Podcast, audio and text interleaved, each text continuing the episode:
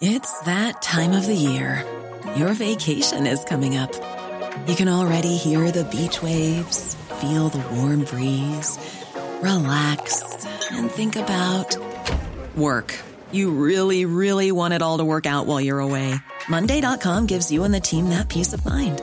When all work is on one platform and everyone's in sync, things just flow wherever you are. Tap the banner to go to Monday.com.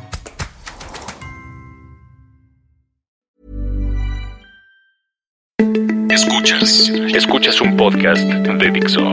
Escuchas Fuera de la caja con Macario Esquetino. Por Dixo, Dixo, la productora de podcast más importante en habla hispana. Bienvenidos, esto es Fuera de la Caja.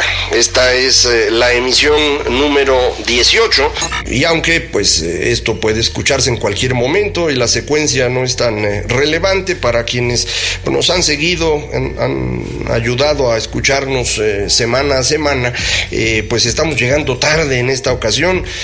perdimos una semana completa en la que no pudimos estar con ustedes, pero bueno, pues la ventaja de tener esto disponible para escuchar en cualquier momento, es que pues no pasó nada. Eh, pero para quienes nos han acompañado, pues una, una gran disculpa. Eh, y esta ocasión, a pesar de que es una semana par y es cuando normalmente eh, platicamos acerca de lo que ocurre en estos temas de largo aliento y hemos estado hablando mucho acerca de la manera que se me ocurre se puede entender mejor al mundo en este momento, estos temas de comunicación, construcción eh, de la sociedad, etcétera. Eh, hoy, hoy quisiera eh, comentar con usted un tema también un poco de largo aliento, no referido a, a este tema de la comunicación, sino un poco histórico sobre México para pues dar contexto a lo que estamos viviendo en este momento en nuestro país. Eh, vamos a platicar en, el, eh, en, la próxima emisión acerca de lo que está ocurriendo eh, en nuestro país en este momento, del, prácticamente arribo ya del nuevo gobierno, y creo que el contexto histórico puede ser de muchísima importancia. Entonces, pues permítame dedicarle esta ocasión, esta emisión par, no a estos temas de largo aliento, sino a la historia nacional. Y, empecemos por eh, dónde estamos eh, eh, ahorita y cómo fue que llegamos aquí.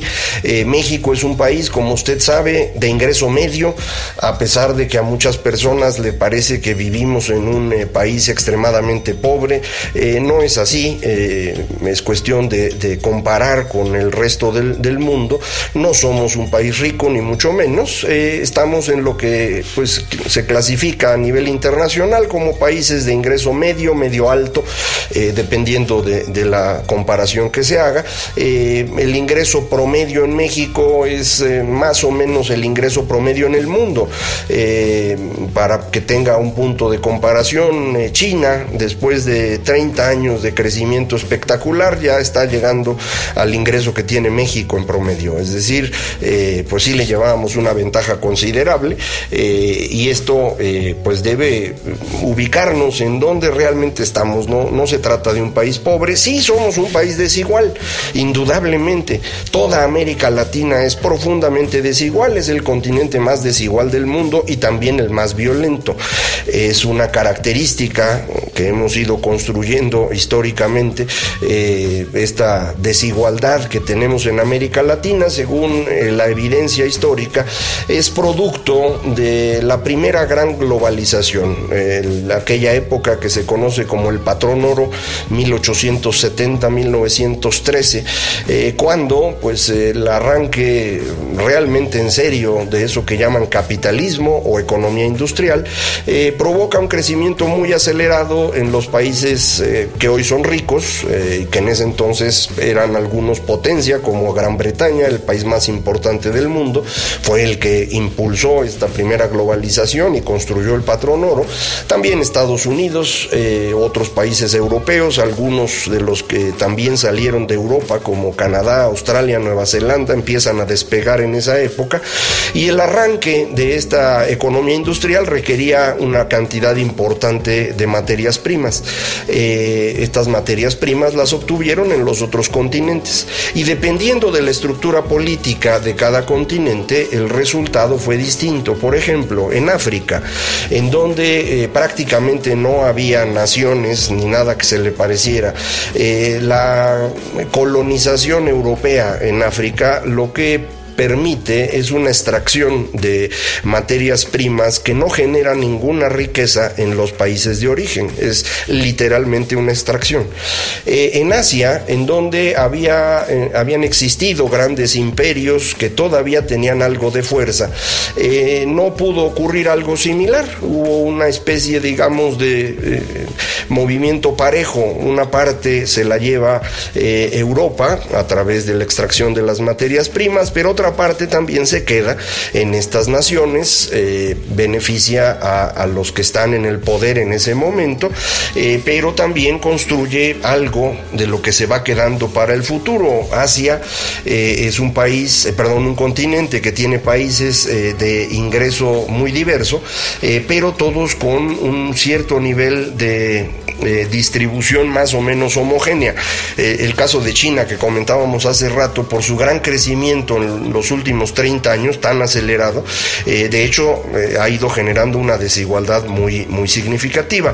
Eh, pero pues antes de que este fenómeno ocurriera, pues era más o menos como el resto de los países asiáticos, unos más pobres, otros menos, pero todos más o menos igualitarios. América Latina se había independizado, como usted recuerda, a inicios del siglo XIX. Prácticamente todos los países latinoamericanos nos independizamos en, entre 1800 1810 y 1830.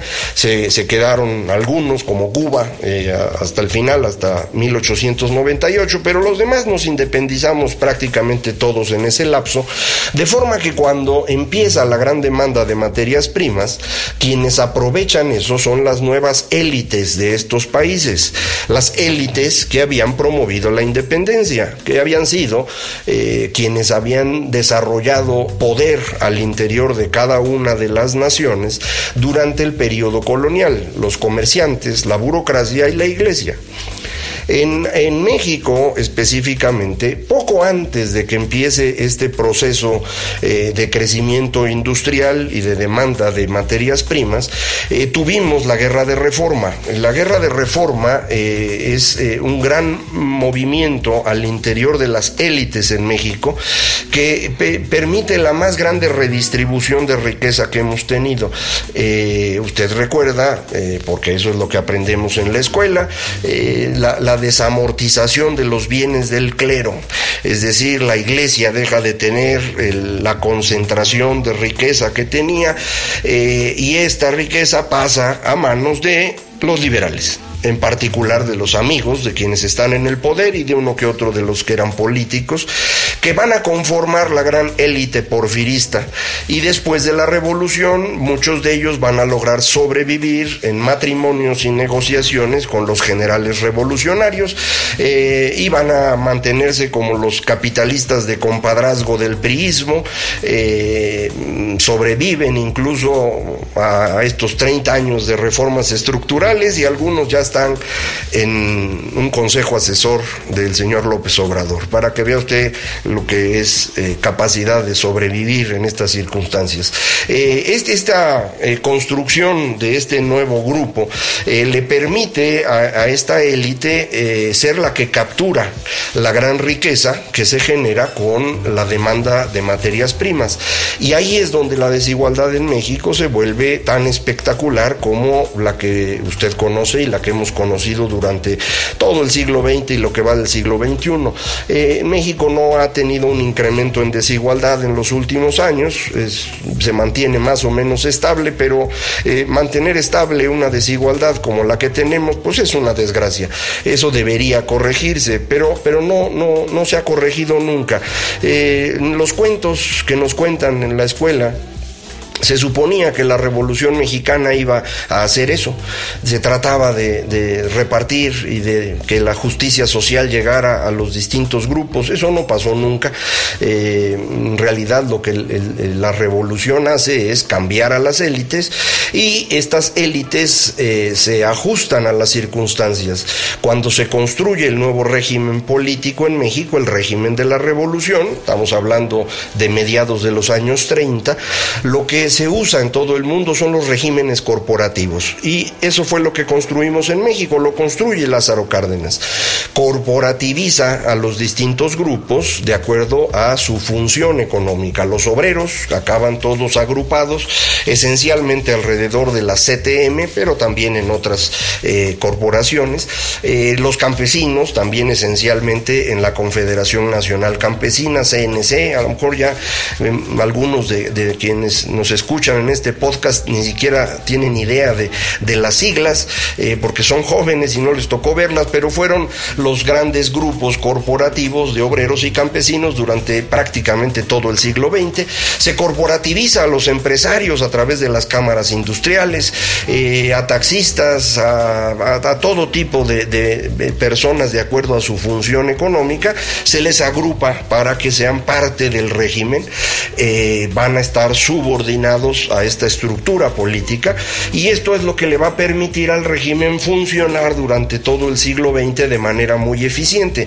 No, no está de más recordar que entre toda esta construcción, Lázaro Cárdenas agrega algo muy particular de México, que es este, esta sustitución del líder cada seis años de manera pacífica, que es lo que impidió que el régimen corporativo mexicano siguiera eh, la trayectoria de los otros. Prácticamente todos los regímenes corporativos se fueron convirtiendo en dictaduras personales, eh, porque la función del líder en un eh, régimen corporativo es ser el gran árbitro árbitro entre las corporaciones.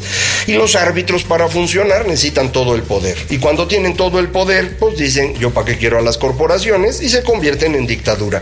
En México eso no pasó nunca, porque teníamos la sustitución cada seis años de este líder. Tenían todo el poder en esos seis años dentro del régimen corporativo, pero no podían reelegirse y no podían quedarse eternamente a través de un amigo suyo, un subordinado, alguien cercano, de eso se trataba. Y funcionó muy bien durante un buen rato este, este régimen. Eh, pero pues como todo régimen autoritario no utilizaba mucho las leyes.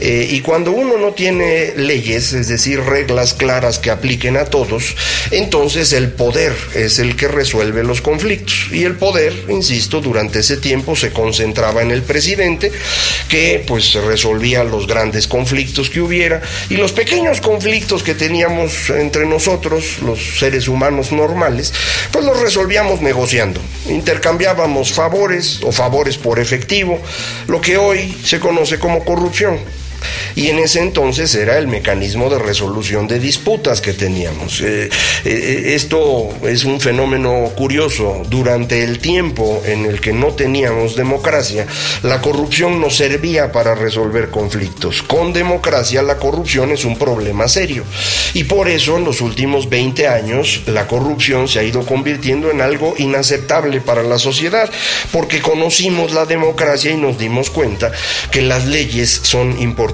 y esto pues fue un gran avance para México, me parece, que logramos precisamente en estos 20 años. Sin embargo, durante todo el siglo XX, la construcción de este régimen político exigía la subordinación de todos los grupos, incluyendo a los capitalistas, es decir, a las personas con recursos, que eran en realidad los socios de los políticos. Eh, varios de los eh, presidentes y otros funcionarios eh, fueron creando fortunas inmensas alrededor de espacios de negocio que ellos administraban para beneficio propio o de sus socios.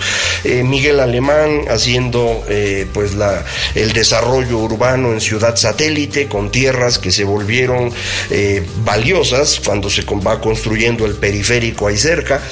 lo mismo hace después el señor Echeverría, tanto en la zona de San Jerónimo como en Cuernavaca.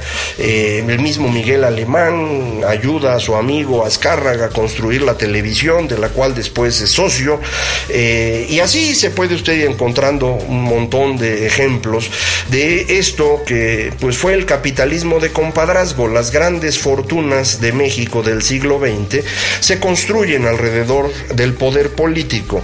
Creo que la, única excepción relevante serían eh, las fortunas de la zona de Monterrey, que existen desde antes y sobreviven en buena medida enfrentadas al poder político. Eh, hay que recordar que el 2 de febrero de 1936 Lázaro Cárdenas va a eh, enfrentarse con los empresarios regiomontanos y desde entonces hay una tensión muy fuerte durante todo el régimen eh, que culmina probablemente con el asesinato de don Eugenio Garza Sada en el sexenio pues de gran imitador de Lázaro Cárdenas que fue Luis Echeverría. Eh, este proceso de, construcción de, México nos deja como resultado un país pues que tenía un régimen autoritario, corporativo, en donde el poder se concentraba en la presidencia y en donde las grandes fortunas pues no se habían hecho por eh, eh, eh, generar mercado o por inventar cosas, sino porque le extraían rentas a la población. esto empezó a, a fallar hacia mediados del siglo, en 1965 de hecho empiezan los problemas económicos y para evitar el fin del régimen lo que hacen los presidentes es empezar a conseguir dinero de fuera. La deuda externa empieza a crecer en 1965, acelera su crecimiento en el sexenio de Echeverría y hay una crisis al final de este sexenio que fue importante, vuelve a crecer de manera mucho más acelerada ya en el sexenio de José López Portillo y la crisis de 1982 es la más seria que había sufrido México hasta ese entonces, la más seria hasta el día de hoy de hecho, eh, prácticamente destruye la estructura económica nacional y recuperarnos nos llevó varios años eh, hasta que pues iniciamos un nuevo experimento durante el sexenio de Salinas que es intentar construir un México distinto, más moderno, eh, eventualmente democrático a partir de 1996. Eh, con Salinas es todavía un recambio de capitalismo de compadrazgo y no la generación de oportunidades para todos, pero la entrada en vigor del Tratado de Libre Comercio sí abre espacios. Eh, y esto es bien importante darnos cuenta. La apertura de, eh, de México al mundo, a partir del Tratado de Libre Comercio en particular, permitió la llegada de grandes empresas de otras partes del planeta que funcionan de una manera distinta a como funcionaba México. Eh, y esto nos ha permitido aprender a hacer empresa en serio. Así que México lleva en los hechos 25 años de estar haciendo una economía moderna. No es mucho tiempo. 25 años apenas nos ha permitido empezar a, construir estas empresas de verdad, estos verdaderos emprendedores, eh, que son los que, pues, me parece, empezaban a darle vuelta al funcionamiento de nuestro país y a tener una economía moderna. Estos últimos 25 años fueron eso, la construcción de un México moderno, democrático y abierto al mundo. Eh, y esto lo logramos porque nos quitamos de encima este régimen corporativo y autoritario que nos había llevado a la catástrofe en 1982. Sin embargo, el grupo que nos llevó a esa catástrofe inventó el cuento de que a partir de 1982 México no funcionaba por una cosa que ellos llaman neoliberalismo. La idea del neoliberalismo existe efectivamente, pero en México nunca eh, apareció, eh, digamos, como en otras partes del mundo. Eh, hubo algo de apertura, hubo algo de privatización, pero fue solo hasta prácticamente los últimos tres o cuatro años que realmente se pudieron aplicar algunas de las medidas de fondo para permitir la competencia. Por ejemplo, liberar el mercado energético. Por ejemplo, limitar el control en telecomunicaciones de un empresario casi monopólico. Eh, esto es indispensable para competir y para que la economía funcione bien y no lo habíamos logrado, no lo hicimos en 82, ni en 88, ni en 94, lo acabamos de hacer en 2014. Entonces, eh, pues había todavía que esperar para que esto finalmente funcionase. Desafortunadamente esto ya no lo vamos a ver. Si a usted le gustó la democracia y le gustó la modernización de México, pues yo estoy contento que lo haya visto. Eh, ya no lo va a volver a ver. Eh, esto prácticamente se acaba con la elección del primero de julio, que destruye por completo al sistema político de los últimos 25 años. Eh, yo creo que no vamos a tener un sistema democrático plenamente en los próximos años porque no va a haber condiciones equitativas en la competencia, porque no vamos a tener información confiable fuentes independientes. de eso se trata todo el esfuerzo comunicacional que hace López Obrador eh, y porque, bueno, pues vamos a tener dificultades para mantener nuestras libertades de expresión y de reunión. Lo estamos viendo ya en redes sociales, la dificultad que tiene el, tener opiniones distintas a esta eh, mayoría soberbia eh, que, está tratando de impedir que pues los demás puedan opinar. Entonces eh, creo que terminó una etapa por completo el primero de julio, no únicamente porque haya ganado el señor López Obrador, sino por esta destrucción del sistema político. Eh, ¿Qué significa esto hacia adelante y cómo estamos viendo esta reconstrucción de un sistema político autoritario y corporativo y de capitalismo de compadrazgo? Pues yo creo que ese es un tema interesante interesantísimo que vale mucho la pena que veamos en nuestra próxima emisión, que va a ser la emisión 19 y le va a tocar coyuntura. Y pues le, voy a agradecer mucho que esté con, nosotros en esta próxima ocasión. Eh, por hoy es todo en Fuera de la Caja, le agradezco mucho y pues cualquier comentario, ya sabe usted, eh, www.macario.mx, en correo electrónico macario arroba macario.mx y en Twitter arroba macario mx, estoy a sus órdenes. Muchas Muchas gracias. Dixo presentó Fuera de la caja con Macario Esquetino. Hey, it's Danny Pellegrino from Everything Iconic. Ready to upgrade your style game without blowing your budget? Check out Quince. They've got all the good stuff shirts and polos, activewear, and fine leather goods, all at 50 to 80% less than other high end brands. And the best part? They're all about safe, ethical, and responsible manufacturing. Get that luxury vibe without the luxury price tag. Hit up quince.com slash upgrade for free shipping and 365 day returns on your next order. That's quince.com slash upgrade.